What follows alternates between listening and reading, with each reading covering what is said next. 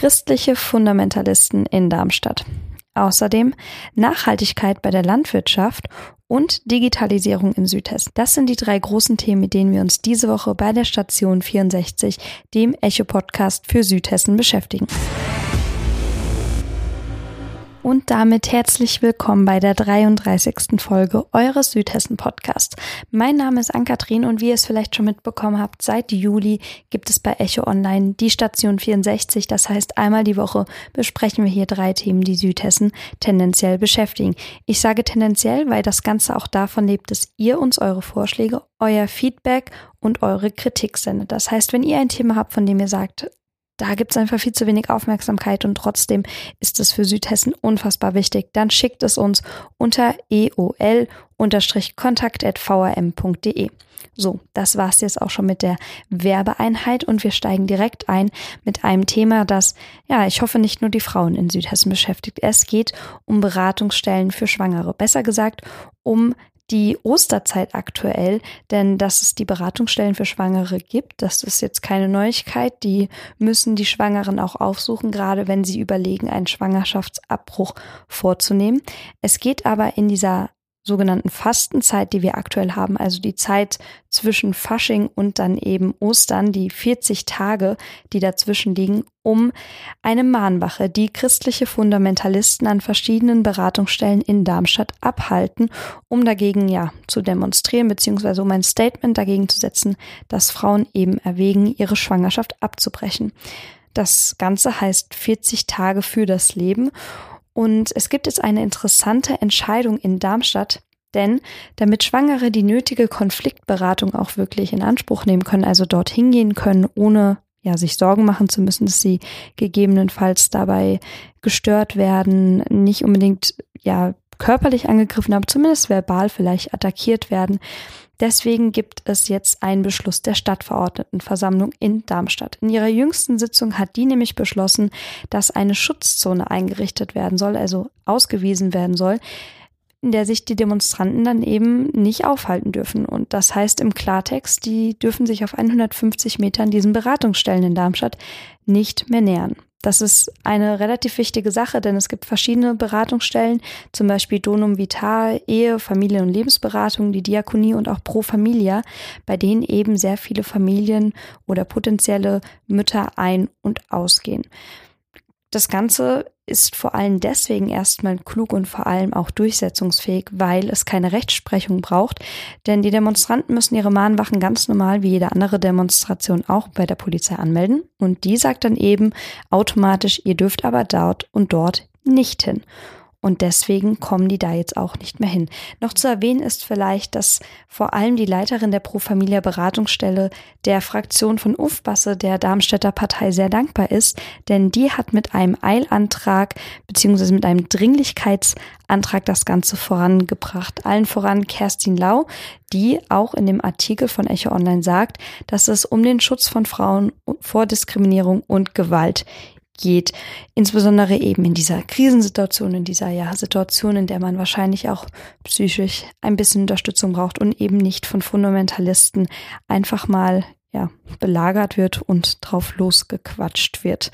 Wer nachlesen will, weshalb das Ganze überhaupt gar nicht mal das Versammlungsrecht beziehungsweise das Recht auf Versammlungsfreiheit der Demonstranten einschränkt, der kann den Artikel von Birgit Fempel noch einmal lesen. Der heißt Beratungsstellen für Schwangere sind tabu und findet ihr wie immer unter echo-online.de. Wer jetzt schon ein bisschen dabei ist, der weiß auch, dass mich persönlich einfach das Thema Nachhaltigkeit sehr interessiert. Aber ich bin immer wieder froh darüber, wenn nicht nur ich mich dafür interessiere, sondern eben auch die Leute in Darmstadt beziehungsweise in Südhessen. Diese Woche hat euch auf Echo Online vor allem ein Artikel interessiert, vor allem auf Social Media wurde auch heftig darüber diskutiert. Es geht um die Plastikfolie, die Landwirte auf den Feldern einsetzen. Ihr kennt das bestimmt alle, das ziert so ein bisschen die südhessische Landwirtschaft, die südhessischen Felder. Es gibt auf den Spargelfeldern immer wieder so ganz lange halb durchsichtige, halb weiße Planen, die die Reihen mit den Spargeln eben abdecken sollen. Der Vorwurf der Menschen ist, dass dadurch ähm, die Brutstätten von Tieren eben eingeschränkt werden, ja, dass es einfach keine Möglichkeit für sie gibt, auf diesen Feldern dann ihr Nest aufzubauen, dass aber auch die Landschaft einfach nicht mehr schön aussieht und ja, das Offensichtlichste, dass sehr, sehr viel Plastikmüll dabei einfach entsteht ja, wie gesagt, ihr kennt alle diese langen Bahnen und vielleicht ist euch dann auch schon einmal aufgefallen, dass es am Ende der Spargelsaison ganz hohe Haufen gibt, auf denen dann die Plastikbahnen, die Plastikfolien gestapelt werden. Wenn ihr jetzt denkt, die werden einfach direkt weggeschmissen oder vielleicht sogar ganz ignoriert, immerhin da gibt es gute Nachrichten, denn sie werden sechs bis sieben Jahre lang eingesetzt. Das heißt, diese Bahnen, die ihr dann immer auf dem Feld seht, die gibt es gar nicht nur einmal und dann werden sie wieder weggeschmissen oder verbrannt, sondern die sollen schon nachhaltig eingesetzt werden. Aber trotzdem ist natürlich sieben Jahre für so eine Plastikfolie bei dem Produktionsaufwand und vor allem auch der Menge, einfach der schieren Menge, die wir auch in Südhessen gerade als kleine Spargelregion vielleicht auch haben, beispielsweise in Darmstadt, nicht so, aber vielleicht in Weiterstadt oder auch da, wo ich herkomme, in Lampertheim, da sind die Felder voll damit. Ja, da hat es einfach einen sehr starken Beigeschmack von Plastikverschwendung und das sehen auch sehr viele Südhessen so. Was die Landwirte allerdings betonen, ist, dass es zum Teil eingesetzt werden muss, da die Bahnen einfach die Felder vor Austrocknung und vor Wind beschützen, davor ja abhalten und unter anderem auch die Wärme auf den Feldern halten, so dass unser Spargel halt auch einfach so gut schmeckt, wie er eben schmeckt. Also dass wir unseren Spargel in der gewohnten Qualität nutzen bzw. essen können. Diese Plastikfolien sind ja jetzt auch nichts Neues, die kennen wir schon. Es ist aber auf jeden Fall ein Zeichen für das ja gesteigerte Bewusstsein in unserer Gesellschaft und auch für das Bewusstsein in Südhessen, dass diese Plastikfolien jetzt kritisiert werden. Wer nachlesen möchte, was die Landwirte dazu sagen und was vor allem ihre Seite der Geschichte ist, der sollte sich unbedingt den Artikel von Matthias Voigt vorlesen lassen. Okay, vorlesen lassen. Ihr könnt auch einfach selbst lesen. Der heißt Landwirte preisen den Folieneinsatz. Und ja, dabei geht es einfach noch einmal darum, was die Landwirte zu sagen haben. Ich habe es gerade eben schon so angedeutet, aber wer das Ganze noch einmal lesen möchte, der wird wie immer auf unserer Webseite fündig. Vielleicht kennt ihr den Begriff Digital Native. Digital Native, das ist so die Generationsbeschreibung, die ich sehr oft zu hören bekomme. Ich bin selbst 22 Jahre alt, wie ihr es vielleicht schon mitbekommen habt. Ich bin immer relativ neugierig eigentlich, was ihr euch vielleicht alles so von mir gemerkt habt. Wie ihr vielleicht auch wisst, studiere ich Online-Journalismus und da gehört einfach ganz klar das Internet dazu. Internet, WLAN, Wi-Fi, Hotspots. Es ist für uns jüngere Leute wichtig, unbedingt immer online zu sein, sagt man uns zumindest nach. Deswegen werden wir eben auch Digital Natives genannt. Wir sind quasi nativ damit aufgewachsen, aber inzwischen ist das Internet eben und vor allem auch die Smartphones nicht mehr nur eine Sache für uns. Das hat auch die EU verstanden und auch Südhessen. Deswegen gibt es jetzt gute Nachrichten für alle Menschen in Heppenheim, aber auch in Birkenau, denn die Leute dort werden von einem EU-Programm profitieren, das den WLAN-Ausbau in der Region fördert. Ja, wie gesagt, es ist eine europaweite Initiative, die heißt Wi-Fi for EU, also Wi-Fi 4 EU, sieht eigentlich ganz lustig ausgeschrieben und hat unter anderem für Heppenheim und Birkenau 15.000 Euro vorgesehen, bei denen dann verschieden viele beziehungsweise an verschiedenen Orten Hotspots in der Stadt errichtet werden sollen, damit die Menschen dort dann einfach freies WLAN haben und nicht auf ihr mobiles Netz, das ja bekanntermaßen nicht immer ganz so reibungslos funktioniert, dass sie darauf nicht mehr zurückgreifen müssen.